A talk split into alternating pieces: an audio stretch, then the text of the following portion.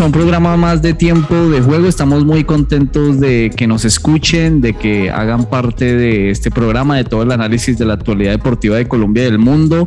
Esta vez con un programa bastante completo, podríamos decir, eh, con bastante información, lo que nos dejó las eliminatorias sudamericanas, lo que nos dejó las eliminatorias europeas, lo que nos dejó el fútbol colombiano, entre otros deportes más de lo que está, vamos a estar hablando durante esta hora acá en tiempo de juego. Y como siempre, como ya es costumbre, me acompaña Diego Sebastián Muñoz, a quien saludo. Estimado Luis Alberto, ¿cómo estás? Un saludo para ti, para toda nuestra audiencia. Una verdadera felicidad acompañarlos nuevamente en este espacio de análisis, de comentarios, de opinión, de la información deportiva que nos dejó el fin de semana. Tenemos algunos temas quedados de la semana pasada que esperamos tratar durante el transcurso del programa, especialmente de las eliminatorias, que siempre es uno de los temas deportivos más importantes del mundo deportivo. Bueno, empecemos por ahí porque estamos bastante preocupados, ¿no, Sebastián? Hay bastante preocupación con respecto a la selección Colombia. Eh, si bien algunos dicen que estamos clasificados, estamos en zona de clasificación, clasificación directa, eh, lo que se viene es duro y sobre todo con esta Colombia que jugó muy mal estos tres partidos eh, de eliminatoria, ¿no? Hombre, sí, Luis Alberto, y particularmente le queda a uno el sinsabor, sabor amargo, diría el Totono Grisales.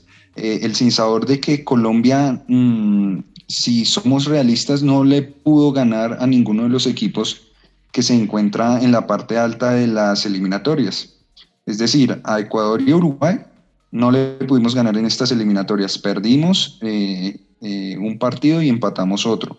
Sin goles. Adicionalmente, solo le anotamos un solo gol, que fue el de James Rodríguez de penal en, allá en Quito. A Uruguay no le hicimos goles y a Ecuador no le hicimos goles aquí en Barranquilla. Y adicionalmente hemos empatado con Brasil y Argentina. Supongamos que sea lo real y a lo máximo que podemos aspirar es a un empate, como mucho como visitantes, ¿no? Estos partidos que restan eh, son como visitantes. Entonces, eh, Colombia está en deuda, quedó en deuda y eh, la demostración que pedíamos de carácter en el programa pasado frente a Ecuador finalmente no se dio. Y finalmente creo que fue una jornada muy, eh, más allá de que estemos en zona directa, mm, eh, nos deja con un déficit en los puntos, sobre todo con los rivales directos Uruguay y Ecuador. Y creería, Luis Alberto, que nuestra aspiración debería ser por lo menos el repechaje para eh, no fracasar en estas eliminatorias. No sé qué opinas tú, Luis Alberto. No, definitivamente un, muy mal equipo. Eh, esta selección Colombia no, no brindó nada de espectacular. Yo creía, la verdad, creía que el partido frente a Ecuador iba a ser muy similar al partido contra Chile. Tenía esa esperanza de que Colombia pudiera jugar de la misma manera. teníamos. Claro, que pudiera jugar de esa manera, que pudiera proponer, que pudiera eh, crear juego, eh, que pudiera sobre todo imponerse al rival. Es que yo recuerdo ese partido contra Chile eh, que fue el último que ganamos. Eh, fue un partido donde Colombia propuso, donde Colombia impuso sus condiciones y dejó ver muy mal a Chile. Tan mal dejó ver a Chile que estaba en, en discusión la continuidad de Martín Lazarte en la selección chilena. Y eso no lo vimos para nada contra Ecuador. Incluso el primer tiempo de Colombia fue terrible en cuanto a llegadas, nos quitaron el balón, una Colombia descoordinada, una Colombia que no creó juego, sobre todo eso es lo más preocupante, que no creó juego y una Colombia que no, no tuvo la pelota y mucho menos tuvo ni generó opciones de gol. Y los jugadores, mm, bueno, ese partido con Chile, recordemos que fueron 20 minutos extraordinarios y que en el segundo tiempo se sufrió, ¿no? Que casi nos empatan ese, ese partido. Entonces Colombia, de la mano de Reinaldo Rueda, sale el partido contra Perú, el del debut, que ganamos 3 a 0. Y este partido contra Chile no, no ha tenido un partido o no ha mostrado un gran nivel de juego. El partido contra Perú hay que aclarar, Sebastián, que hubo una expulsión, ¿no? Y eso colaboró ah, también, colaboró también en ese buen nivel que mostró la selección Colombia. Se dio la ausencia de Miguel Ángel Borja, porque finalmente ese es el hombre gol que tenemos actualmente en la selección. Tres partidos sin anotar goles, nunca se había presentado en la historia de la selección Colombia este fenómeno. Y eso que Colombia es una selección de pocos goles, que de hecho nuestro goleador tiene, nuestro goleador histórico tiene menos de 30 goles a comparación, digamos, de las demás selecciones suramericanas que superan los 50 goles. Preocupante, preocupante el saldo de la eliminatoria. Digamos la verdad, si no le ganamos a Ecuador de locales, seremos capaces de ganarle a Paraguay, a Perú, a Bolivia, que son los duelos que nos restan de local. Si no se producen esas victorias, nos queda muy complicado siquiera aspirar al repechaje, porque nos quedan las visitas frente a Brasil y frente a Uruguay, a Argentina, que son puntos que hay que buscar allá y, frente a Venezuela también es duro. Y contra Venezuela no ganamos desde 1997. Es un calendario difícil, duro para la selección Colombia de visitante y que tiene que hacer respetar la localidad eh, en Barranquilla. Una localidad que desde la eliminatoria pasada viene siendo vulnerada por cualquier selección.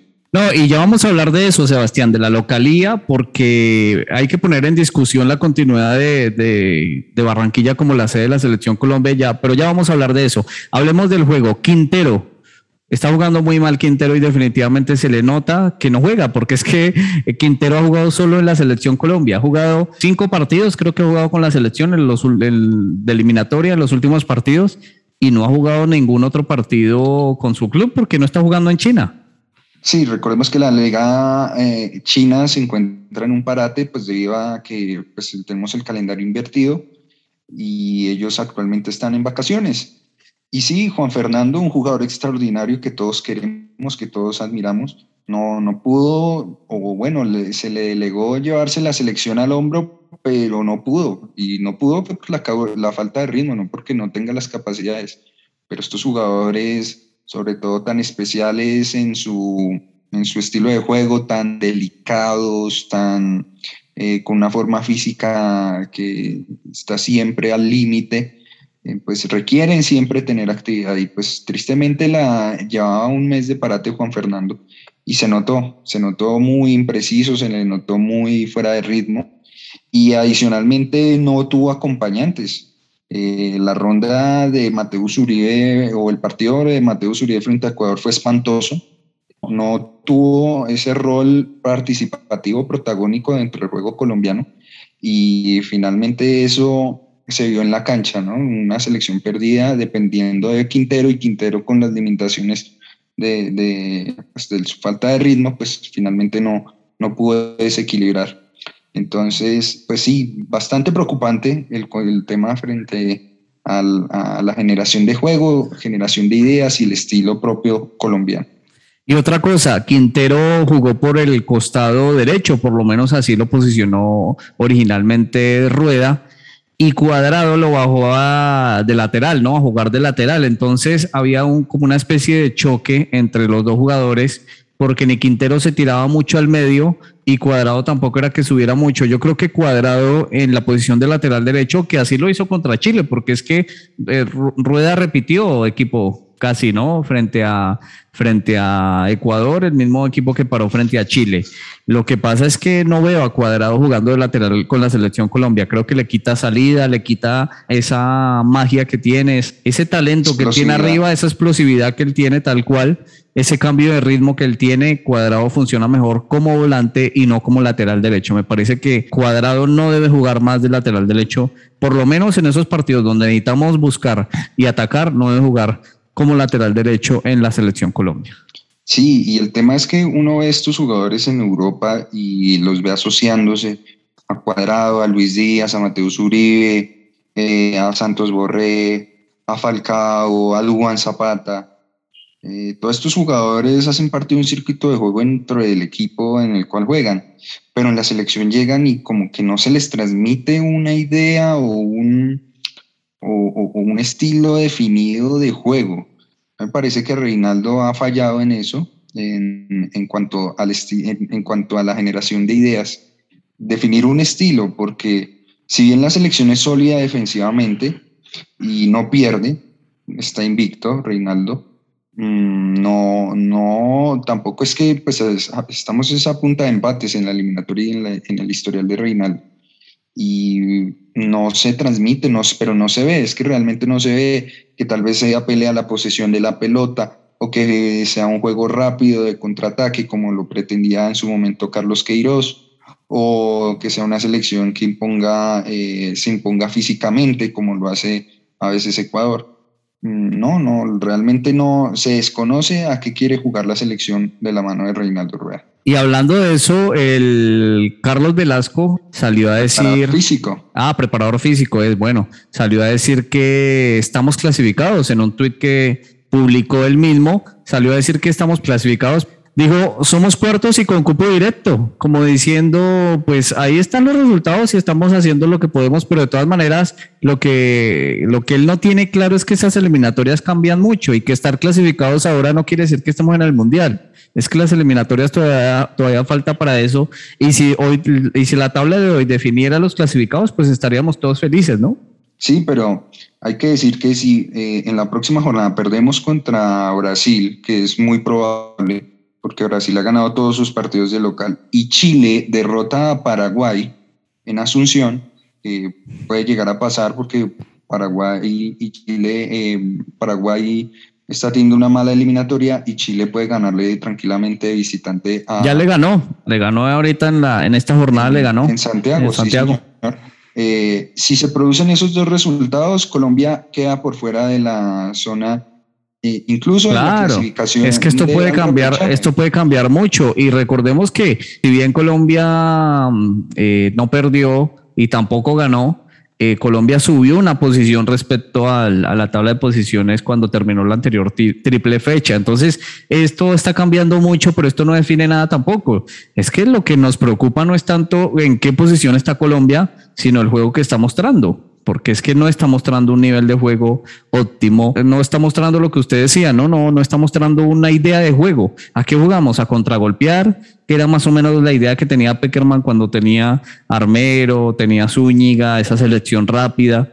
Estamos jugando a poseer la pelota o a qué jugamos. No, no, no se sabe a qué jugamos y Ecuador nos hizo ver muy mal en pasajes. Incluso eh, Ospina terminó siendo figura porque tuvieron hasta, también llegadas de gol. Sí, el partido con Ecuador fue bastante penoso, por decirlo de alguna manera, embolatadísimo, eh, sin una demostración de carácter del equipo. Eso es lo que más preocupa, que en momentos definitivos la selección Colombia no da la talla, nunca da un buen resultado. Sebastián, hablemos de, de, las polémicas arbitrales. ¿Qué le parecieron? ¿Fue penal? Primero empezamos por el penal, supuesto penal a Cuadrado, eran dos, ¿no? A Cuadrado y sobre Falcao García.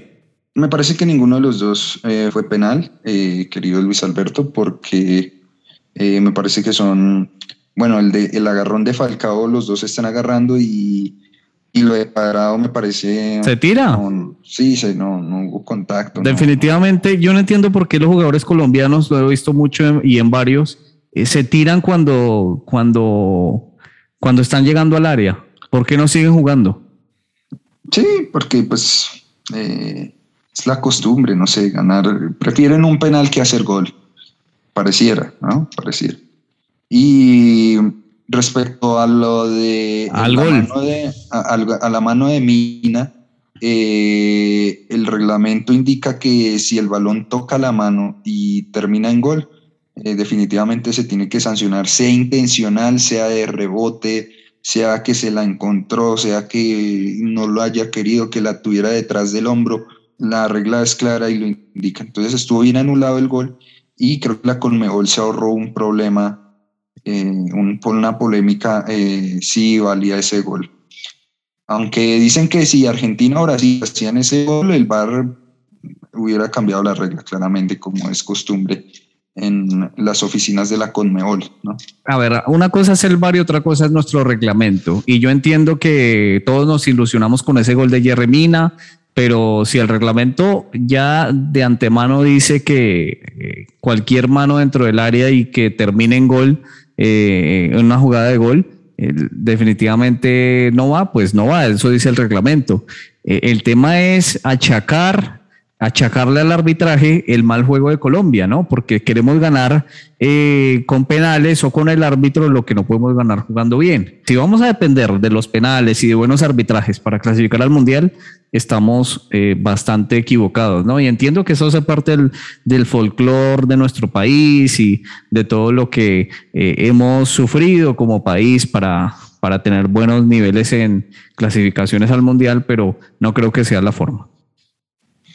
Exactamente, Luis Alberto. Además, adicionalmente, eh, ya cambiando de tema, me causó mucha gracia ver las opiniones de algunos aficionados colombianos sobre el planteo que realizó Ecuador, el profesor Gustavo Alfaro, en el partido contra Colombia, donde se perdió mucho tiempo, donde eh, aplicaron a la maña, a no dejar jugar, pues para sacar el resultado. Pues habitual en el fanático colombiano, pues que eh, ellos crean que una selección tenga que venir a Barranquilla a dejarse ganar, ¿cierto?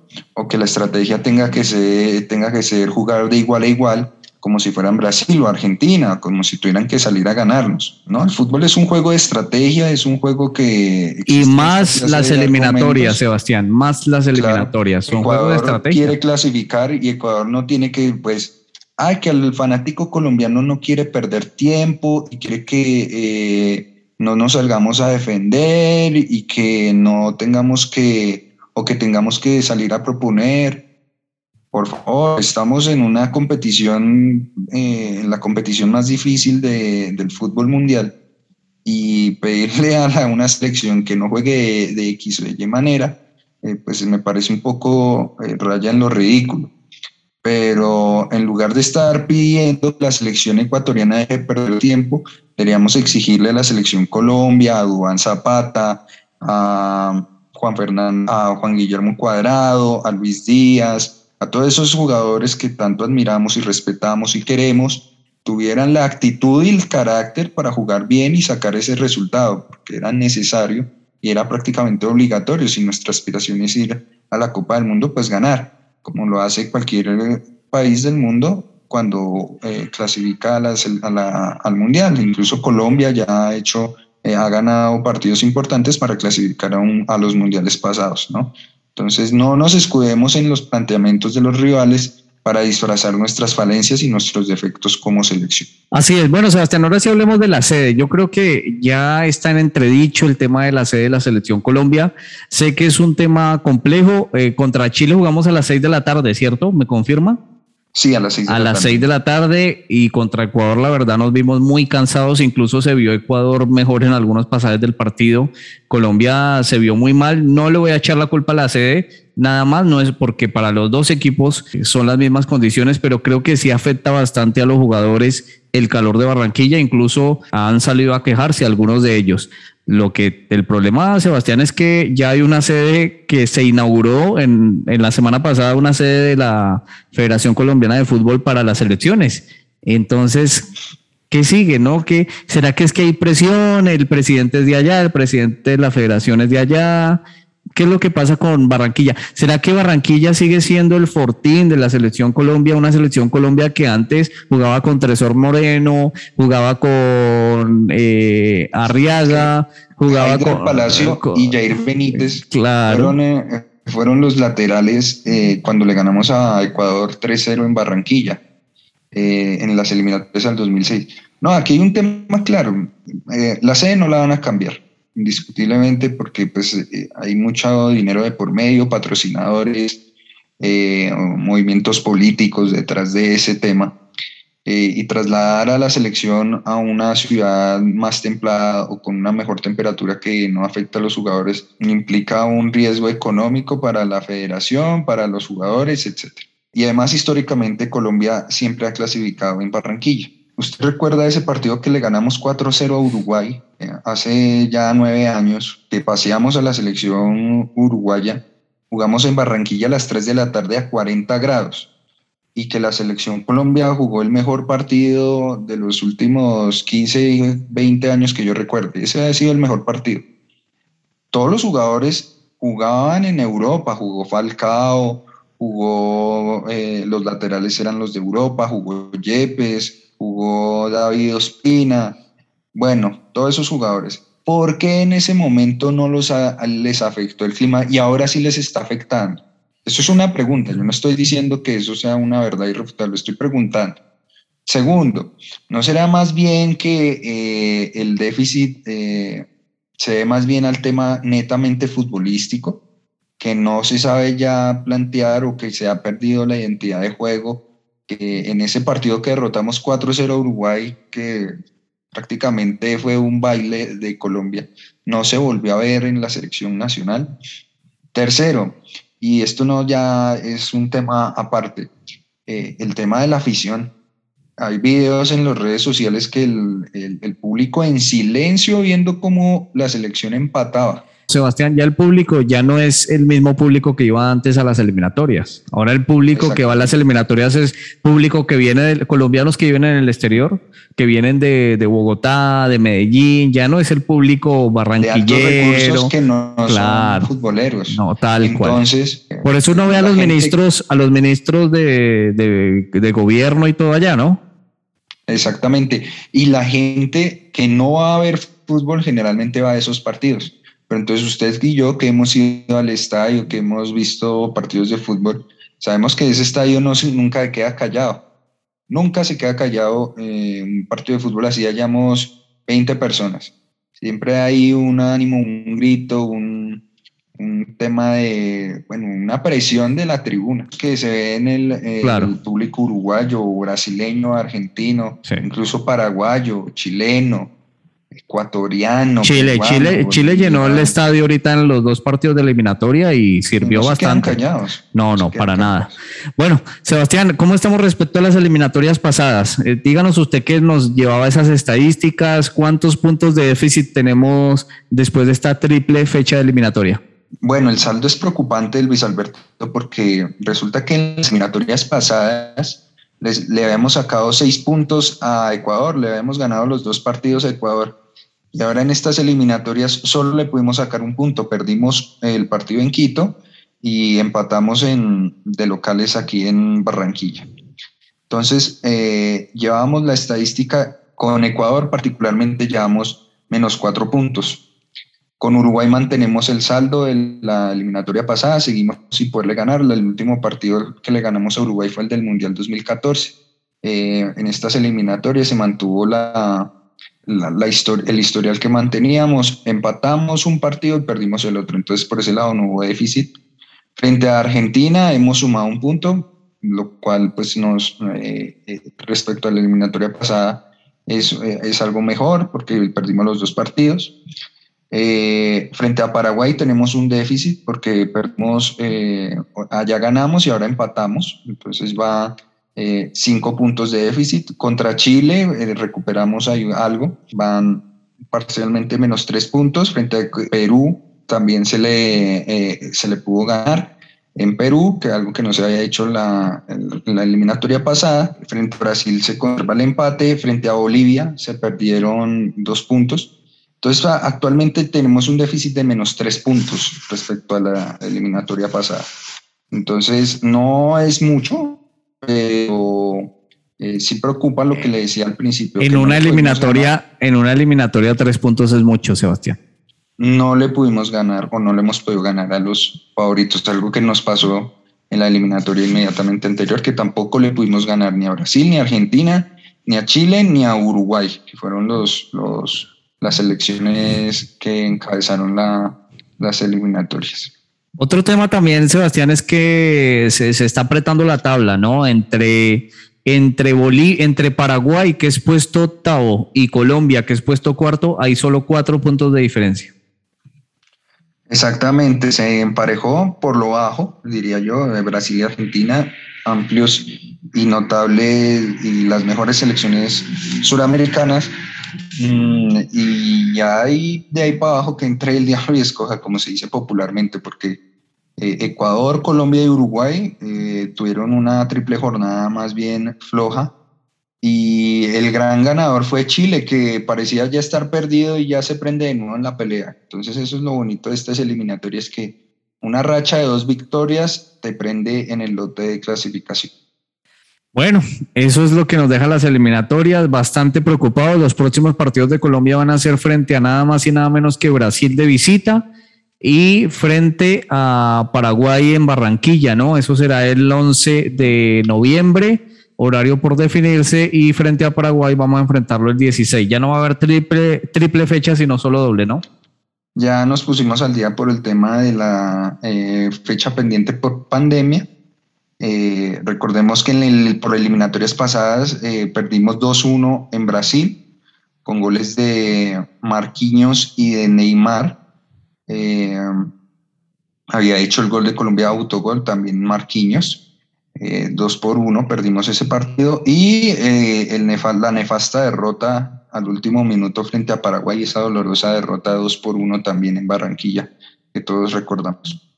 esperemos pues hermano, si nos traemos un empate de Brasil y ganamos en Barranquilla, eh, encaminamos esta vaina. Eso decíamos frente a Ecuador. Bueno, vamos, vamos a ver qué pasa porque es tan fácil hacer las cuentas, pero viendo a jugar a la selección definitivamente. Sebastián, ¿será que hace falta James Rodríguez en la selección? James Rodríguez en buen nivel, eh, sí, definitivamente. El James Rodríguez del fin de semana no, ¿no? Que ya debutó con el Al Rayán, sin pena ni gloria. Eh, su equipo cayó prácticamente goleado. Eh, un equipo que está luchando descenso. Y él tampoco fue que, eh, no, no es que haya jugado muy bien James Rodríguez con este equipo. Se, está recuperando de una lesión, ¿no? Quién sabe si puede retomar algún día el nivel futbolístico y que nos pueda ayudar en la selección. Perfecto. Bueno, Sebastián, vamos a escuchar la opinión de nuestros oyentes porque en tiempo de juego no dejamos en visto a nadie. Tal cual. En tiempo de juego no dejamos en visto a nadie. Por eso puedes participar enviando tu opinión o información deportiva al WhatsApp 300 599 9272. 300 599 9272. Bueno, a través de nuestro Instagram pedimos la opinión de nuestros oyentes sobre el rendimiento de la selección Colombia. Eh, la pregunta era cómo les pareció el rendimiento de la selección durante esta triple fecha eliminatoria y nos escribió Hernando Aparicio Smith, quien nos dijo que muy malo el rendimiento. Asimismo, otro oyente, Alejandro Caballero, señaló que mediocre en ataque, excelente cuesta, resaltando la actuación del defensa central que acompañó a Jerry Mina, pero que en ataque mediocre la selección, lo que veníamos diciendo, ¿no, Sebastián? Sí, señor, y la aparición de Carlos Cuesta, que pues, mire usted que Jerry Mina ha criticado muchas veces en este espacio, eh, fue una de las figuras en la triple jornada, eh, yo creo que debido al respaldo que recibió de eh, Carlos Cuesta, quien aporta mayor seguridad que Davinson Sánchez. En ese sentido, Carlos Cuesta pues se ganó el puesto y eh, ha, mostrado seguridad porque eh, de los últimos cuatro partidos que ha jugado Carlos Cuesta, eh, solo hemos recibido un gol. Algo, algo bien está haciendo este muchacho en la selección. Y tenemos mensaje de Jonathan Ríos, quien nos escribió y nos pregunta, ¿cómo ven? ¿Clasificamos al Mundial o no? ¿Qué opina? Yo siendo optimista, creo que y haciendo números, mm, creo que nos alcanza para el repechaje siempre y cuando pues le ganemos a Perú, a Paraguay y a Bolivia de locales. Si Colombia no le gana a Perú, a mm, Bolivia y a Paraguay de local, no merece clasificar al Mundial de ninguna manera. Vamos a ver qué va a pasar con la selección Colombia. Yo creo que eh, está bastante complicado. Lo único que me da esperanza es que Chile enfrenta rivales muy duros y Uruguay también. Y se enfrentan entre ellos. Así que vamos a ver qué pasa. Todo depende de cómo sea el rendimiento de la selección Colombia de local en los partidos que siguen. Sebastián, hablemos de eliminatorias europeas porque ya tenemos dos selecciones clasificadas, ¿no? Eh, Dinamarca y Alemania ya están clasificadas. Una Dinamarca que viene haciendo las cosas bien, invicto, ganó todos los partidos de eliminatoria e hizo también una muy buena Eurocopa. Dinamarca, eh, Luis Alberto, que como usted lo decía, ganó todos los partidos de su grupo de, de eliminatorios adicionalmente eh, sin recibir goles. 27 goles a favor y 0 en contra para este equipo danés, quien compartió, bueno, eh, tampoco es que le haya tocado el equipo más, el grupo más duro. Escocia, Israel, Austria, Islas Feroe y Moldavia. Entonces, pues Dinamarca clasifica tranquilamente al Mundial y a nosotros nos toca Brasil, Argentina, eh, Perú, Chile, Uruguay. sí, esa es la diferencia entre la eliminatoria europea y la eliminatoria de, eh, eh, de Colombia.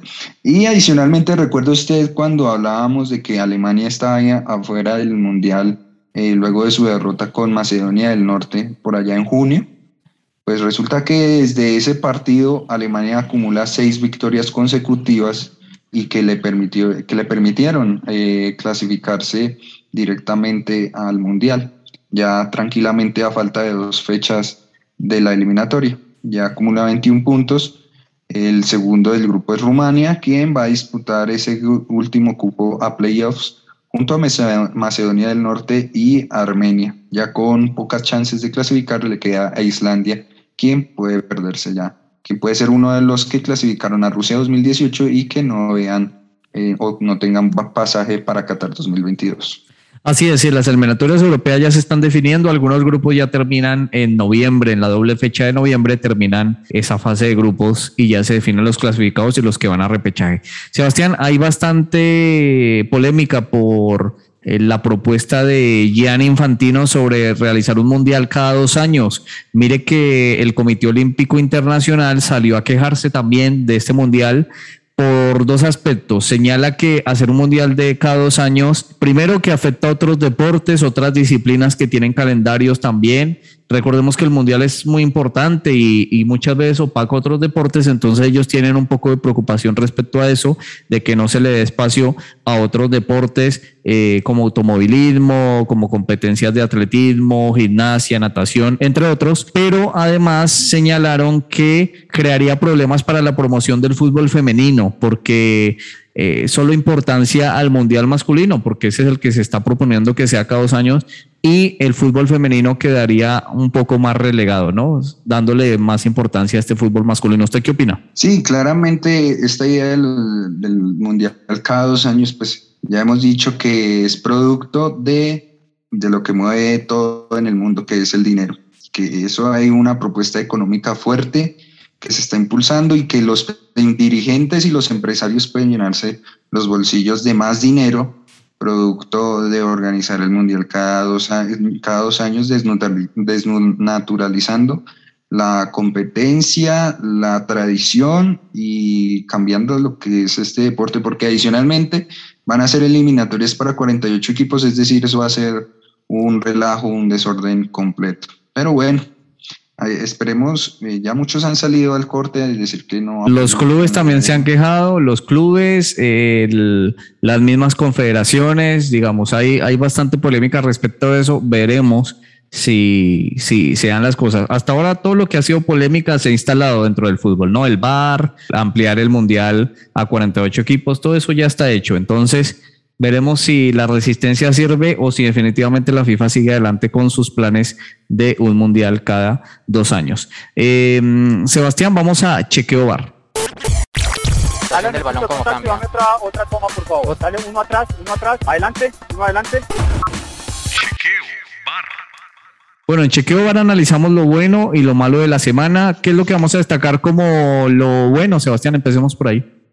Bueno, eh, vamos a darle eh, el respaldo a un jugador que, le, que ha sido muy criticado en la última semana, Juan Zapata, quien llegó a su gol número 100 en la liga italiana. Eh, le convirtió en el último fin de semana al poderoso Empoli, un gol. Y bueno, el Duan se consolida como uno de los goleadores históricos ya del fútbol profesional colombiano en la liga italiana. Llegó a 100 goles, ¿no? Sí, señor. Eh, ya cifra de tres dígitos eh, para Dubán en Europa. Bien por Dubán, que todavía está en deuda en la selección. Y Chicho Arango, el popular, el popular Cristian Arango, eh, quien es pedido por algunos fanáticos del Club Millonarios para que llegue a la selección como sucesor de James Rodríguez, pues fue figura en el último fin de semana, ya que consiguió un doblete y una asistencia para su equipo Los Ángeles FC en el partido que eh, disputó el pasado 29, perdón, el, por la fecha 29 en la conferencia oeste frente a, los terremotos de San José. Entonces, Chicho Arango, el popular Cristian Arango, el popular Chicho, querido por la afición el ídolo de Fontiboni en Gativa, eh, se reportó en la MLS con siendo figura y haciéndole guiños a Reinaldo Rueda para que sea llamado a la selección. Bueno, ahí está eh, Chicho Arango, ¿no? Eso usted sabe que acá no se puede hacer un buen partido un fin de semana porque ya lo están pidiendo para la selección. Vamos a ver si ese déficit de gol que tiene la selección Colombia termina convenciendo a Reinaldo Rueda de llamar a un poco de jugadores que la verdad, eh, bueno, mejor, mejor ni hablar de, eso. Vamos a lo malo, Sebastián. Sí, lo malo, simplemente otro protagonista habitual de la jornada eh, en Chequeo es, son los árbitros, ¿no? Eh, particularmente vamos a hablar de el dos veces mundialista Wilmar Roldán, el árbitro antioqueño, quien protagonizó un hecho lamentable eh, la semana pasada, luego de haber arbitrado el partido entre Quindío y Pereira, que ganó el equipo pereirano eh, en el Estadio Centenario de Armenia. Resulta que a la salida del encuentro, algunos hinchas del Quindío pues estaban eh, haciéndole el reclamo a Wilmar Roldán a su salida del estadio, pues reclamándole una aparente penal que dejó de pitar a favor del Quindío. Y Wilmar Roldán, eh, conocido por su petulancia, por su arrogancia, por su falta de humildad, por decirlo de alguna manera, eh, en los terrenos de juego, en una actitud muy soberbia, increpó a los hinchas y con, digamos, con frases provocadoras, incitando a la violencia, podríamos decirlo, eh, atacó al, al equipo quindiano. Eh, una actitud ya muy conocida por Wilmar Roldán, quien, quien cree ser más protagonista que los propios jugadores y que él es el centro de, las, de, de los partidos del fútbol, ¿cierto? Él cree que los árbitros es el centro del fútbol. una mancha más para Wilmar Roldán, quien incluso en el último mundial había hecho el ridículo cuando desafió eh, la opinión del VAR y cuando incluso con la evidencia del video eh, no cambiaba de opinión. Entonces, pues es algo habitual en don Wilmar Roldán esta clase de actitudes y adicionalmente, pues no fuera que Wilmar Roldán fuera un extraordinario árbitro, pero permanentemente iba equivocándose y sobre todo en momentos definitivos, en las finales es conocido por sus errores, particularmente en el fútbol profesional colombiano y en las Copas Libertadores. Entonces, muy mal Wilmar Roldán en esta semana eh, con su actitud frente a los hinchas. Incluso le dijo a un hincha como que pitaran ellos, ¿no? Pite usted, algo así dijo, le dijo uno de, los hinchas. Sí, una soberbia, no, nada que decir de este árbitro que tiene muy buena prensa, pero que a la larga es muy regular, este árbitro colombiano. Bueno, hablemos del fútbol colombiano, Sebastián, porque se jugó la fecha de clásicos.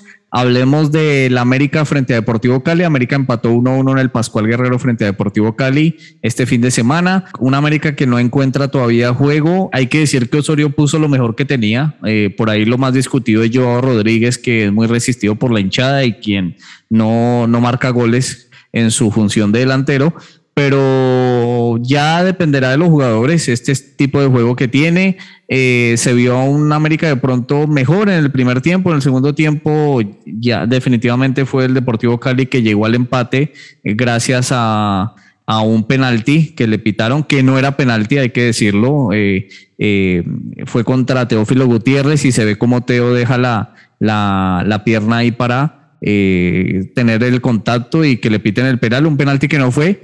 Y al mismo tiempo le anularon un gol al Deportivo Cali que estuvo mal anulado por una supuesta falta eh, contra Ureña, si no estoy mal, del jugador Palacios. Y no fue ninguna falta, fue un forcejeo normal de un deporte de contacto y anuló el gol del Deportivo Cali. Así que me parece que ahí como que pagó, ¿no? En, cierta manera eh, pagó el error que había tenido de anularle el gol y les pitó un penal. Ve, Lucho, y vi las declaraciones del profesor Juan Carlos Osorio, el mejor técnico del fútbol profesional colombiano, eh, respecto a Rafael Dudamel, en un tono, por decirlo de alguna manera, sarcástico respecto al planteo que había manejado durante el partido, que lo había considerado innovador y que era muy gratificante para el fútbol colombiano que llegara un técnico a innovar metiendo tantos defensas atrás y tantos mediocampistas defensivos. Eh, sumarse, ¿qué opina al respecto? Pues está igual que la hinchada colombiana que pide que Ecuador vaya a atacar y que y, les pedimos a los rivales que jueguen como nosotros queremos que jueguen. ¿Y cómo queremos que jueguen nosotros? Pues abiertos, que se dejen marcar los goles, pero no es así. Me parece que eh, me parece muy mal de su parte que aparte se le vio increpando frente al cuerpo técnico del Deportivo Cali, frente a los jugadores eh, que estaban en el banco. Muy mal que un técnico se preste para estas cosas, como y, más un técnico como un técnico como Juan Carlos Osorio, con tanta trayectoria, se preste para estas peleas que hay que dejárselas más a los hinchas y no tanto en el campo de juego. Lastimosamente, una América que no encuentra rumbo y sobre todo una América que preocupa a Sebastián porque el calendario que se le viene a América es difícil. Eh, nacional, eh, se vienen rivales complicados, entre ellos Nacional que es el líder. Exactamente, la próxima fecha América y Nacional jugarán el clásico colombiano el domingo a las 6 y 5 de la tarde.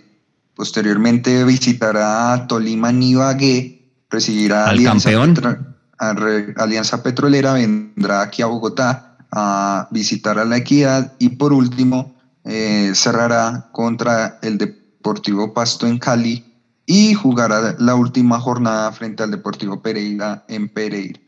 Entonces, jornada difícil para, eh, o calendario complicado para el América de Cali, pero yo creería que la mano de Juan Carlos Osorio no tendría inconvenientes para clasificarse dentro de los ocho. Eh, ¿Qué le parece Luis Alberto si hablamos ahora del clásico Paisa? Un clásico que estuvo empañado por hechos de violencia antes del inicio del partido. Incluso en las redes sociales se vio cómo las barras bravas de Nacional y Medellín se atacaban unas a otras a punta de machete, eh, en una imagen lamentable, y que en el partido finalmente el, eh, el equipo verde de la montaña empató agónicamente en el minuto 85 de la mano de Baldomero Perlaza, un partido que se le había embolatado, que supo eh, plantear muy bien el Deportivo Independiente de Medellín, quien de la mano de Julio Comesaña está teniendo una cara mejor que la que tenía con el técnico Hernán Darío Gómez. A Nacional se le vio falto de ideas eh, al profesor Restrepo se le complica un poco los partidos eh, descifrarlos cuando el rival se defiende bien y cuando el rival le plantea un mejor juego. Ahí se le nota un poco la inexperiencia al profesor Restrepo, pero finalmente el peso de las individualidades de Baldomero Perlaza específicamente y dejarla en barrera, quien recibió muy buenas críticas, le permitieron a Atlético Nacional por lo menos llevarse el empate frente al Independiente Medellín. Un Atlético Nacional que se consolida como líder del fútbol profesional colombiano con 33 unidades y un Deportivo Independiente Medellín quien se ubica en la novena posición eh, con los mismos puntos del América de Cali, quien es octavo actualmente, con 19 puntos. Eh, eso por el lado del clásico antioqueño. Hablemos de Pereira porque goleó 3 a 0 al Once Caldas, un Once Caldas que definitivamente desdibujado totalmente, un equipo en una crisis terrible, eh, no sirven los cambios de técnico, tiene un buen equipo porque tiene buenos jugadores, eh, incluso jugadores históricos, pero no funciona este Once Caldas, quien cayó goleado y el Pereira cada vez más, ¿no? Se sale de esa zona de descenso, al contrario del Deportes Quindío, que perdió, se está desinflando este Quindío que empezó bien, perdió contra el Deportivo Pasto, otro de los equipos coleros la zona del descenso empieza a definirse eh, más temprano de lo que habíamos pensado, pues porque el, el Quindío había mostrado competitividad en su regreso a primera división, pero la dura derrota eh, el martes pasado frente al Deportivo Pereira me parece que desmoralizó un poco al equipo y ahora pierde con el Deportivo Pasto, quien eh, era colero del campeonato y adicionalmente eh, sus jugadores se, encontraban en deuda o a sus jugadores no les habían pagado salarios. Un Deportes Quindío que pues tiene que prácticamente ocurrir a un milagro para que puedan regresar o que puedan permanecer en primera división. Se encuentra ya a siete puntos del Deportivo Pereira y a 10 puntos de Patriotas Boyacá el Atlético Huila, ya prácticamente descendido, eh, y el otro equipo que descendería sería el Quindío, quien, eh, bueno, estos dos equipos fueron los que ascendieron en, junio, entonces seis meses durará, parece ser la aventura de estos dos equipos en su regreso a, primera. Así es, ¿y cómo vio a Millonarios frente a Santa Fe, el clásico bogotano?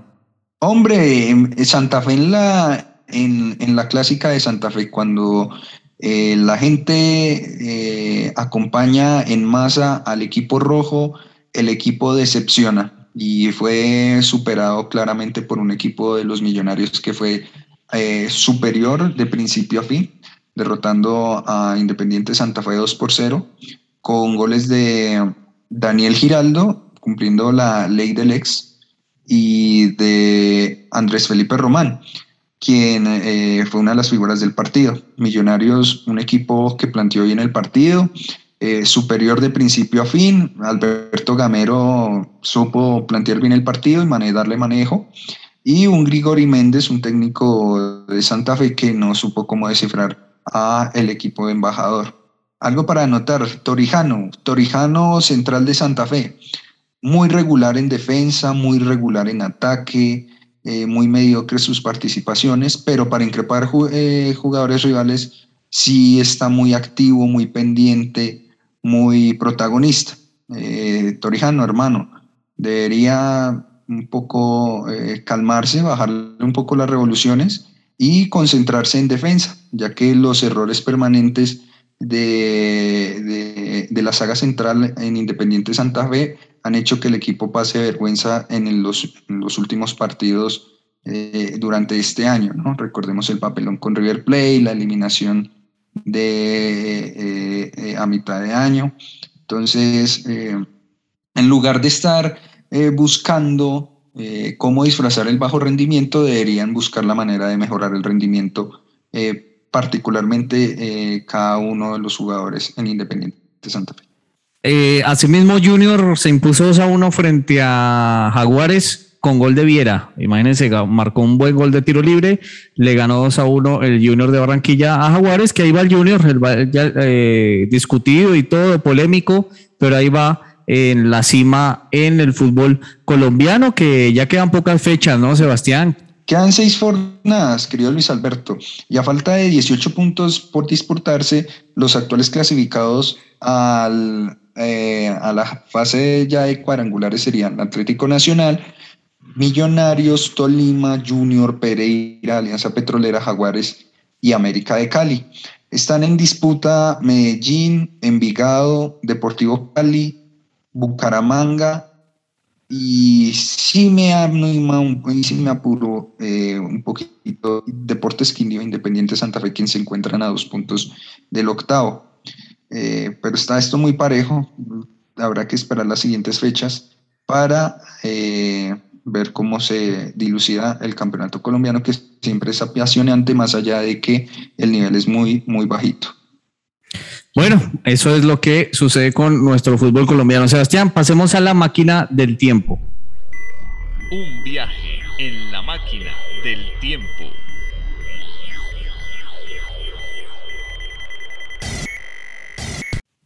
Bueno, ¿hacia cuándo vamos a viajar esta vez, Sebastián?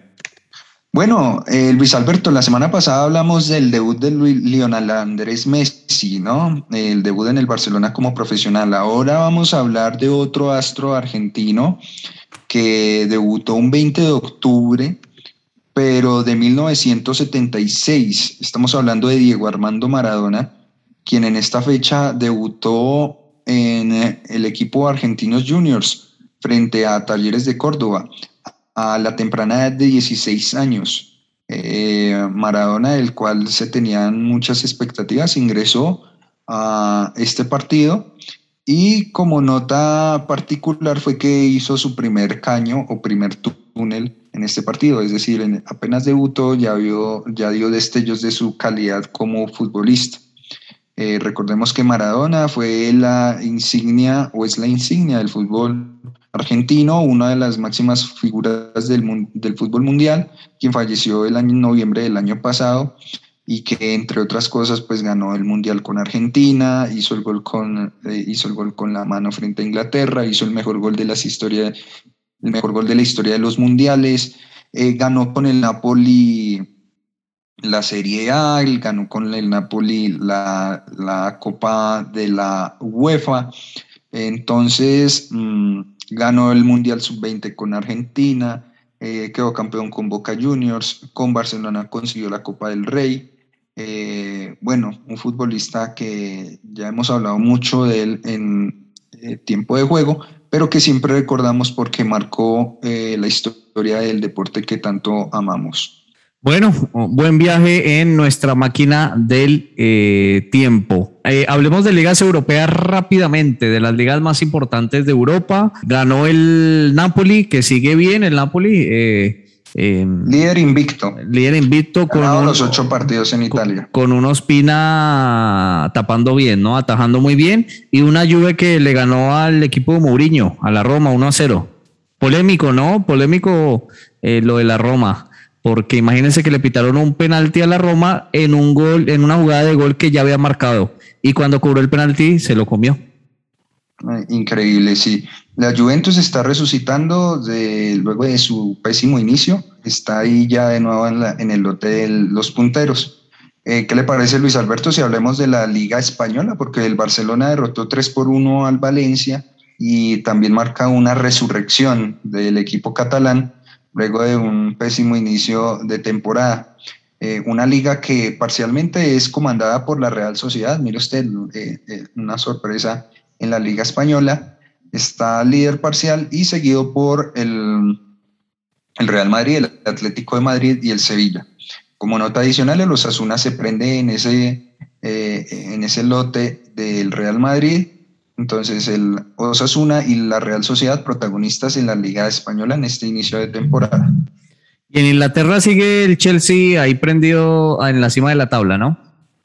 Sí, señor, una Premier League que está sabrosa con el Chelsea líder, con un Liverpool escolta que goleó al Watford.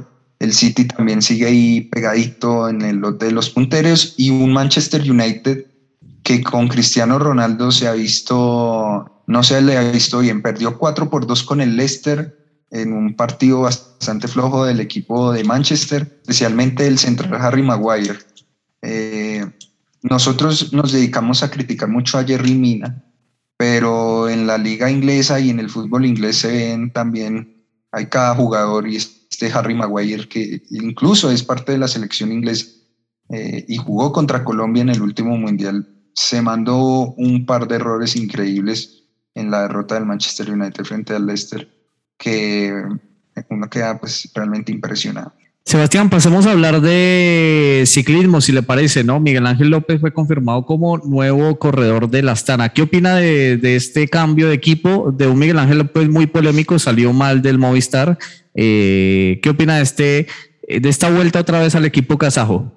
Se había dicho que Miguel Ángel requería un mejor equipo y por eso fue al Movistar, porque en el Astana no iba a tener el respaldo para aspirar a un podio en las grandes vueltas este regreso pues eh, muestra que pues no está para la élite, que si bien hace parte de, digamos, de, del lote de candidatos, no es parte ya de la élite del ciclismo mundial. Y esa pataleta en la Vuelta a España le perjudicó a él en su imagen, en su carrera. Y ese regreso a la Astana, pues es como el perro arrepentido, ¿no? Como le decía el chavo del Ocho. Entonces, eh, pues bueno, esperemos que en el Astana, una Astana que mm, eh, en los últimos años no, ha tenido grandes resultados. De hecho, Miguel Ángel López fue el que mejor resultados obtuvo en las grandes vueltas. Esperemos cómo le va. Eh, Miguel Ángel tiene condiciones, mm, tiene que mejorar todo ese tema del temperamento, del carácter y que sea la oportunidad, una segunda oportunidad para que pueda volverse a destacar en el el ciclismo internacional. Bueno, Sebastián, se nos está acabando el tiempo, así que pidamos tiempo de reposición. Tiempo de reposición. Bueno, ¿qué tenemos para esta semana, Sebastián? Ahora usted que nos ha metido acá el béisbol, eh, nos quiere hablar de béisbol. ¿Qué hay esta semana en béisbol? Y explíquenos un poco de este deporte que debutó en el programa pasado acá en tiempo de juego. Bueno, eh, como les decía, en el béisbol de las grandes ligas ya se está definiendo el campeón, ya está en las finales de campeonato, en la eh, liga americana o en la conferencia americana. Los Boston Red Sox están empatando uno por uno con los Astros de Houston. Eh, perdonarán ahí un poco el, hablado a lo Mike Schmulson. Eh, bueno, va a empatar la serie. Entre Boston y Houston sale un, un, equipo para jugar la gran final de la Serie Mundial. Mientras que en la otra serie están jugando los, en la Liga Nacional, Los Ángeles Dodgers contra los Bravos de Atlanta.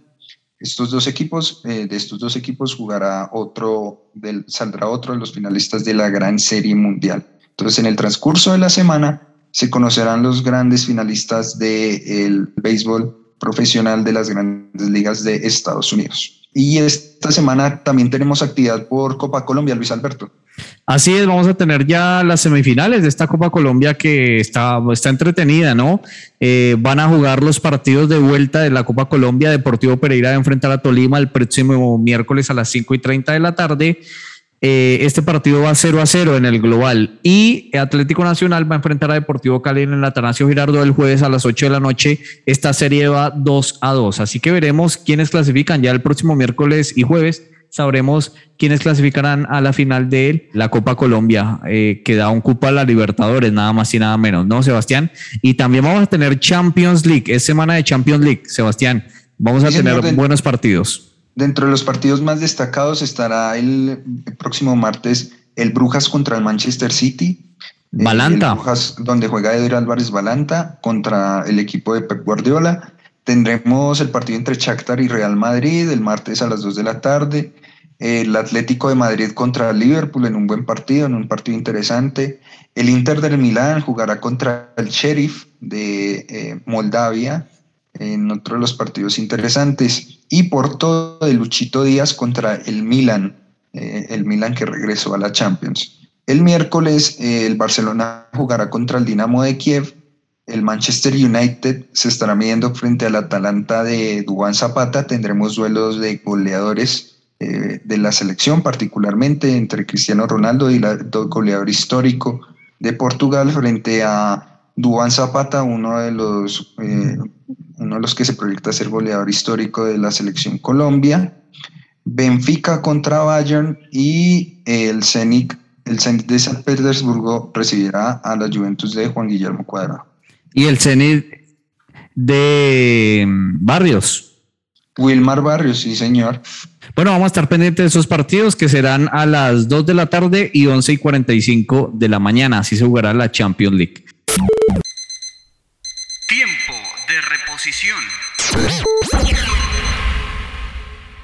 Sebastián, un gusto haber estado en tiempo de juego, haber hecho este programa especial, Selección Colombia, muchas cosas. Así que muchas gracias por ser parte de este programa. Nos escuchamos en un próximo programa. Muchísimas gracias, Luis Alberto. Un saludo para ti, para todos los oyentes. Eh, muy agradecido por la oportunidad y esperamos podernos encontrar la próxima semana con más análisis e información en tiempo de juego. Así es, no olviden escribirnos a través de arroba tiempo de juego guion bajo en Facebook e Instagram y también a través de nuestro WhatsApp donde leeremos sus mensajes acá en tiempo de juego. Nos escuchamos la próxima semana. En tiempo de juego no dejamos en visto a nadie. Por eso puedes participar enviando tu opinión o información deportiva al WhatsApp 300 599 9272. 300 599 9272.